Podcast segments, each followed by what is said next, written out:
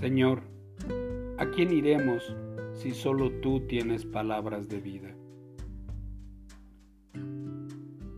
Bendecido día para ti y tu casa. En el Salmo 100 podemos leer, Aclamen con alegría al Señor habitantes de toda la tierra.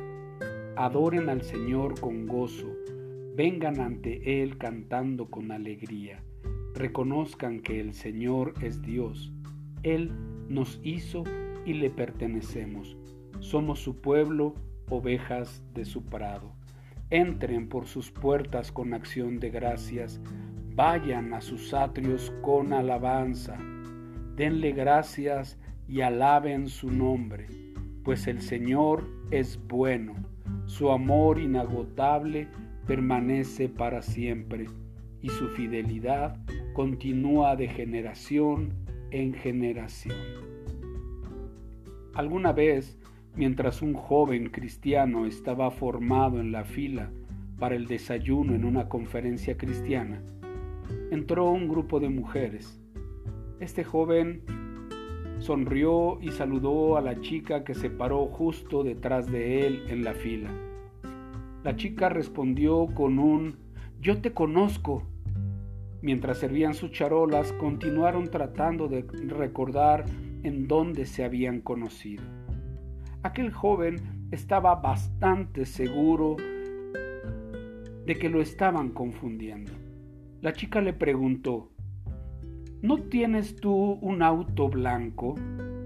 El joven respondió que sí, pero que hacía ya muchos años que no lo tenía.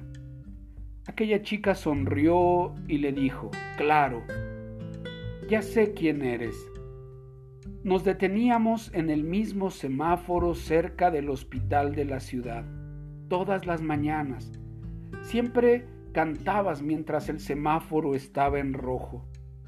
Estaba yo segura de que adorabas a Dios, por lo que tomé la decisión de hacer lo mismo que tú, aún en los días más difíciles. Aquella chica afirmaba que aquel joven que la gente nota cómo se comportan los cristianos, aun cuando los cristianos piensan que nadie los está mirando. Cuando adoptamos un estilo de vida de adoración gozosa, nos presentamos delante del Señor en cualquier momento y lugar. Cuando somos conscientes de su amor constante y fidelidad, disfrutamos de una comunión continua con el Señor y hay en nosotros una continua acción de gracias por su cuidado. Lo que otros miran en nosotros puede ser de inspiración para que también alaben con gozo al Señor.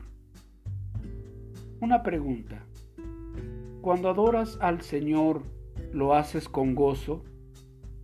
¿Hay en ti una continua acción de gracias al Señor?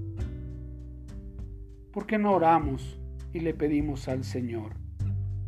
Dios, ayúdame que mi adoración a ti sea gozosa y que ésta sea contagiosa para otros. Que el Señor te bendiga y te guarde en este día y recuerda, Dios es bueno.